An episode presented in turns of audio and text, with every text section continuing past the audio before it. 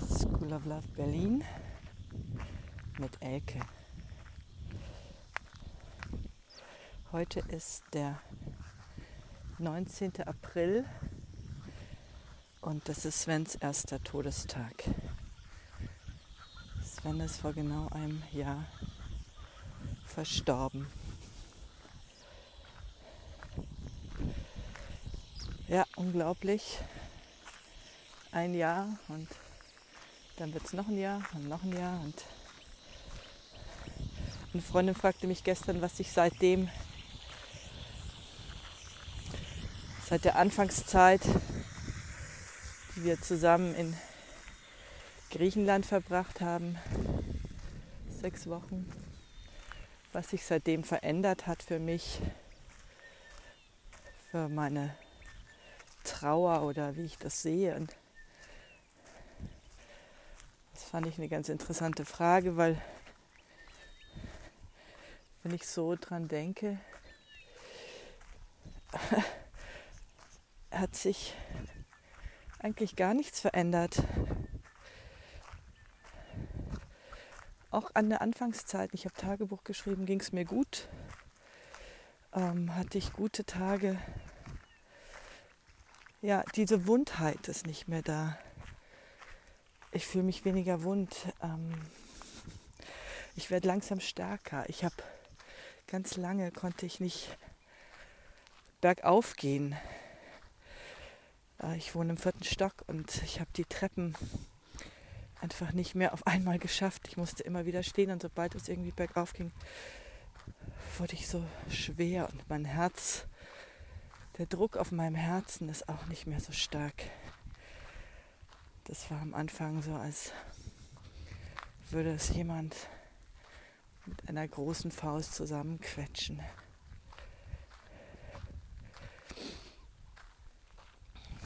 Ich habe mich, gestern dachte ich, ich habe mich, ich gewöhne mich langsam an unsere neue Beziehung, die wir ausschließlich im Geiste haben. Gespräche mit Sven hatte ich von Anfang an im Geist. Jetzt ist es selbstverständlicher, normaler. Ja, und auch ich realisiere immer mehr, dass das jetzt so bleiben wird. Ich meine, dass Sven nicht mehr zurückkommt. Ich habe immer noch tiefe, tiefe, tiefe Täler für ein, zwei, drei Tage, eine Woche manchmal sogar. Und dann denke ich, okay, jetzt, jetzt bin ich wirklich in das Loch gefallen, aus dem ich nie mehr wieder rauskomme.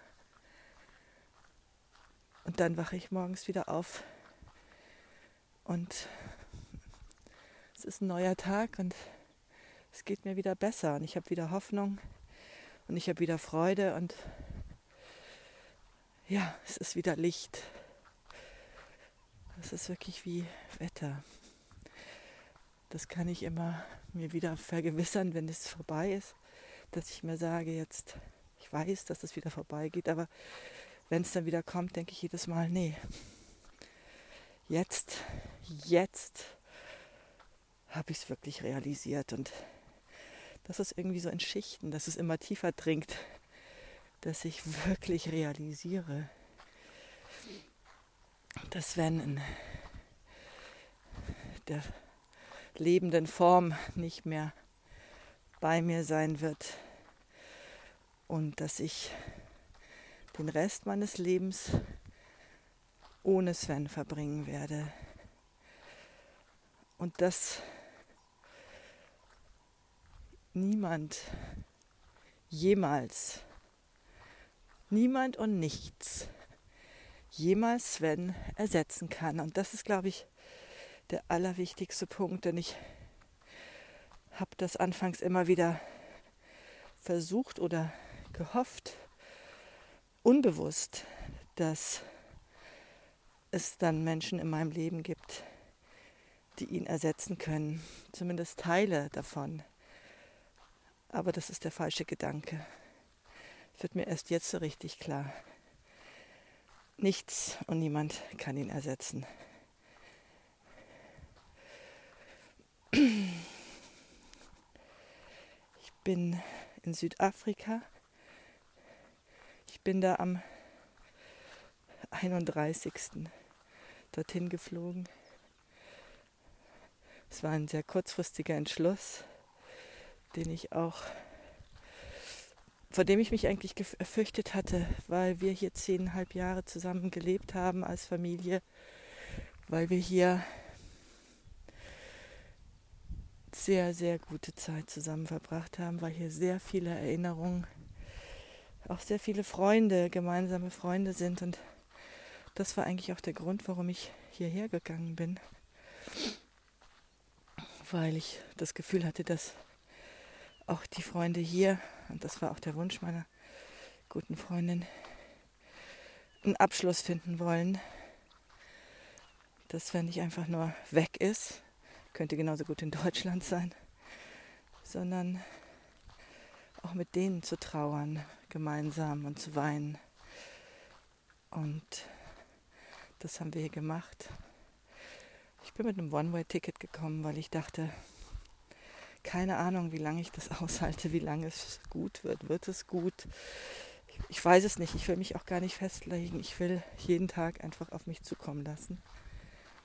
Und das habe ich dann auch so gemacht und bin, habe mich von Freunden zu Freunden bewegt und jedes Mal, wenn ich dachte, jetzt muss ich irgendwie eine Entscheidung treffen, habe ich mich wieder zurückgeholt und habe gewartet, wie mit dem Flug, bis der richtige Impuls kommt, bei dem ich keine Zweifel habe, wo ich denke, ja, jetzt ist der nächste Move angesagt, jetzt mache ich das. Und das war eine irre Erfahrung, weil dadurch Dinge, einfach große Dinge hier passiert sind. Und zwar ganz ohne, dass ich sie angeschoben hätte oder verursacht hätte, sondern indem ich mich einfach diesem, ja, meiner Intuition, meinen Impulsen hingegeben habe und dann das getan habe, was äh, wozu es mich hingezogen hat. Ähm, ich habe, äh, ich schreibe ja Kolumnen jede, jeden Samstag. Wir haben es gemeinsam begonnen. Sonntag, Welt inzwischen online.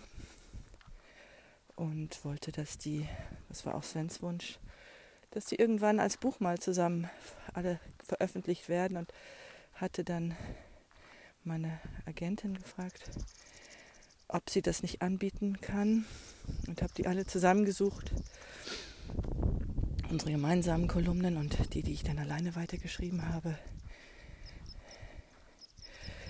Und dann gab es Interesse über dieses Buch hinaus an einem Memoir, das unser Leben, wenn Sterben, unsere Liebe, diese Zeit beschreibt. Und ohne dass ich das selbst irgendwie ins Auge gefasst hätte, lag da dieses Angebot und als sehr gutes Angebot und dann kam irgendwie auch die Form mir in den Sinn, wie ich das machen kann und das ist jetzt am Entstehen. Und das ist sehr, sehr groß, weil es für mich auch seit, ja, ich weiß gar nicht wie lange, ich das letzte Mal ein, ein Buch geschrieben habe. Alleine jetzt. ja, ich habe hier ein kleines Häuschen auf der Farm angeboten bekommen, das der perfekte Ort ist, den ich mir eigentlich immer gewünscht habe. Wir uns beide gewünscht haben. Diesen Ort hatten wir schon lange ausgesucht bei guten Freunden. Ist Ihr hört es vielleicht jetzt. Ich gehe hier gerade spazieren im Sonnenaufgang. Ein großer See ist da, Berge sind da, Wanderwege, Blick, Weite, Natur, Einsamkeit und noch gute Menschen um mich herum, gute Freunde, Menschen, denen ich zutiefst vertraue und die Sven sehr, sehr, sehr nahe stehen. Und auch das ist einfach so entstanden. Ich hatte nur den Wunsch, in irgendeiner Weise hier auch ein Zuhause zu finden, einen Ort zu haben, an den ich immer wieder zurückkommen kann, wo ich diese Heimat, die mir immer sehr am Herzen gelegen ist, weiterhin auch als Heimat erleben kann. Und jetzt habe ich so einen kleinen Ort, der jetzt noch gebaut und renoviert wird, aber er steht fest und es hätte irgendwie nicht genauer ähm, alle die Wünsche, Sehnsüchte und Bedürfnisse erfüllen können, die ich hatte. So, dass es, dass es passiert und ich habe nur wirklich kleine, kleine Schritte dafür tun müssen in dem Moment, in dem ich spürte oder den Impuls hatte, das ist es jetzt. Das steht jetzt an und mit absoluter Gewissheit, die gar keinen Zweifel zugelassen hat. Und wenn ich das nicht wusste und unruhig wurde, habe ich mich auch dazu gebracht, einfach das auszuhalten und mich daran zu erinnern, dass es jetzt gerade nichts zu tun gibt. Wenn ich nicht weiß, was zu tun ist, dann einfach stillzuhalten und Geduld zu haben. Das ist die Disziplin und über diese Disziplin wollte ich heute sprechen, dass es ähm, eine enorme Disziplin braucht in diesen Zeiten nicht depressiv, wahnsinnig, ich weiß nicht was, hoffnungslos, komplett die Hoffnung, Gottvertrauen, Glauben zu verlieren, das Ganze als ein Unglück zu sehen, mich als Opfer zu begreifen.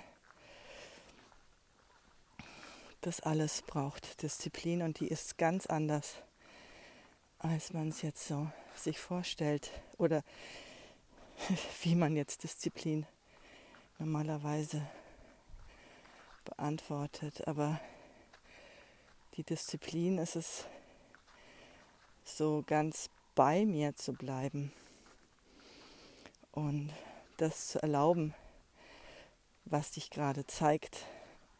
Ein großes, große Disziplinaufgabe für mich ist es, Widerstände abzulegen, ähm, wenn Dinge nicht so sind.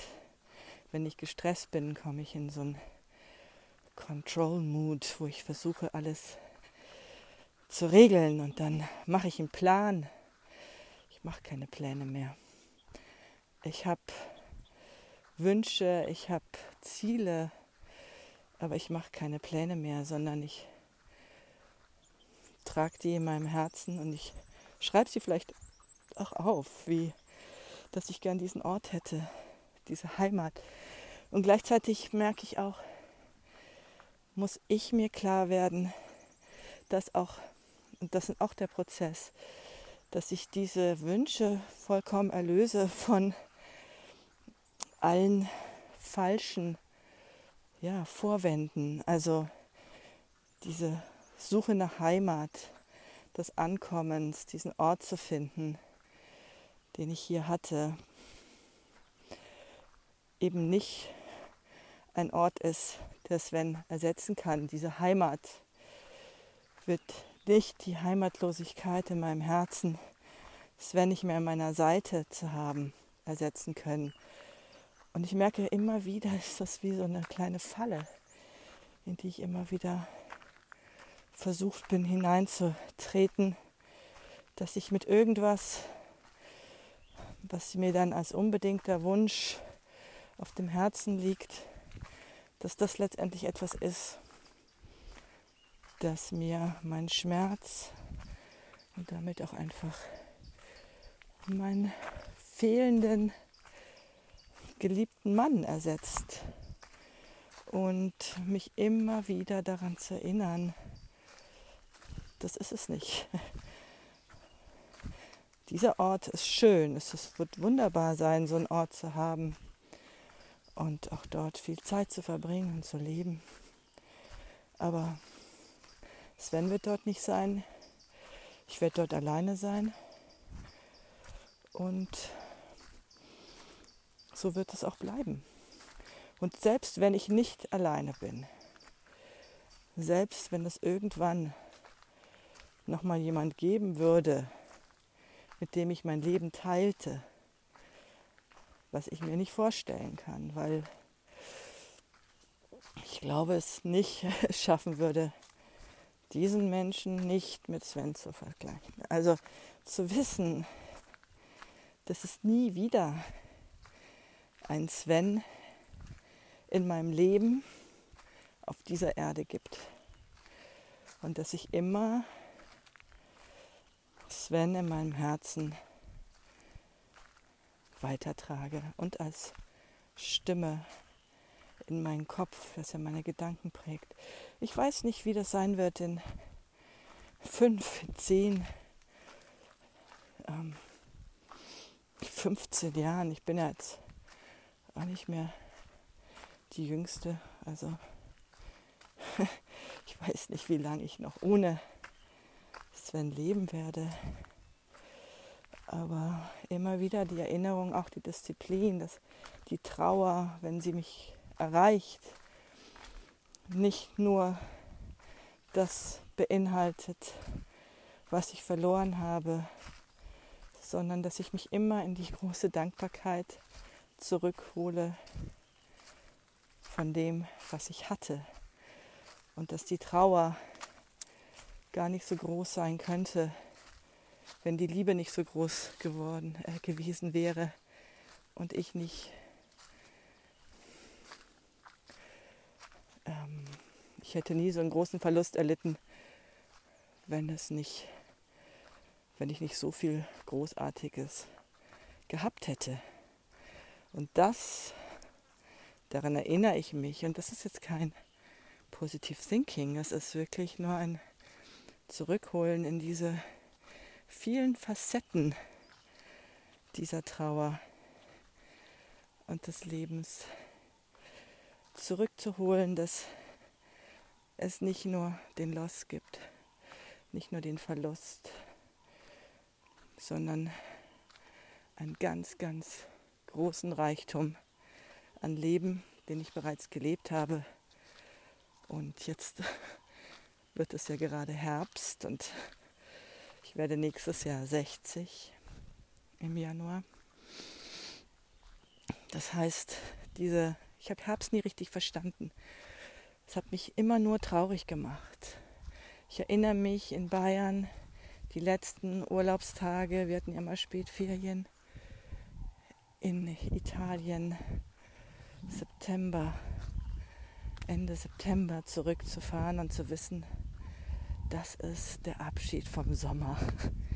Und so hat mich Herbst einfach immer nur super wehmütig gemacht, weil der Sommer vorbei ist und der Winter kommen wird und eine lange, lichtlose, kalte Zeit.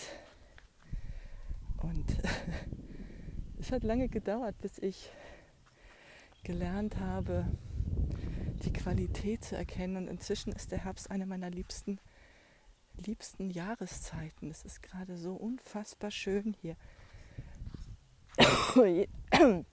Jeden Tag scheint die Sonne. Der Himmel ist blau. Ähm, die Blätter hier ähm, wechseln auch. Das ist ja, der Winter ist ja hier so wie in Südafrika. Am Kap bin ich.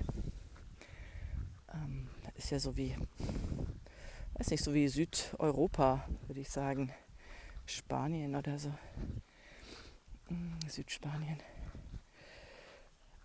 Ähm, es ist so viel Grün auch immer noch, aber trotzdem, die Tage werden kürzer und das jetzt so als kitschige Analogie zu meinem Leben.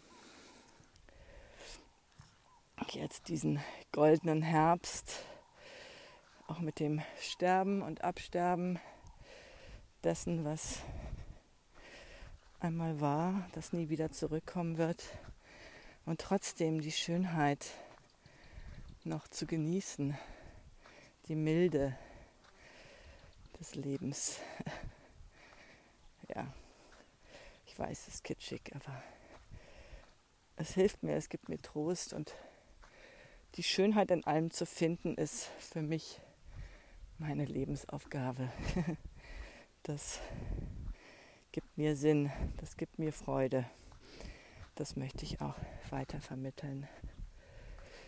Ein anderes Thema, jetzt neben dem Buch zu schreiben, was mich jetzt auch einfach, da ich ja die Kolumne auch noch weiter schreibe, viel, viel beschäftigen wird, ist es trotzdem, wie ich meine Arbeit mit den Paaren der School of Love, die wir gemeinsam begonnen haben, hatten, auch eben mit der Intention und der schönen Idee, dass wir das zusammen machen, dass wir unsere, unsere Erfahrungen teilen, dass alles, was wir gelernt haben, ähm, von uns wirklich überprüft wurde, ähm, ob das funktioniert, ob das stimmt, und mit 28 gemeinsamen Jahren haben wir einfach und sehr unterschiedlichen Charakteren haben wir einfach einen unheimlich reichen Erfahrungsschatz, den wir teilen und Menschenkenntnis und dann eben noch die männliche und die weibliche Perspektive. Und jetzt fällt die männliche Perspektive weg. Wir haben ja wir haben ja dieses Programm entwickelt, die Masterclass, das immer noch großartig ist, wo auch Sven, Svens Perspektive auf alle Themen zu sehen ist, zu hören ist, wo man uns gemeinsam noch erleben kann. Ähm, die Beratung mache ich alleine weiter. Aber ich überlege auch, was, was ich jetzt zusätzlich einfach alleine weitermachen kann, das Sinn macht und auch aus dem, wie auch jetzt das Buch, aus dem geboren wurde, was aus der aus dem Verlust, aus der Tragödie geboren wurde und schönes, gutes, neues, hilfreiches entstehen darf. Das beschäftigt mich weiterhin.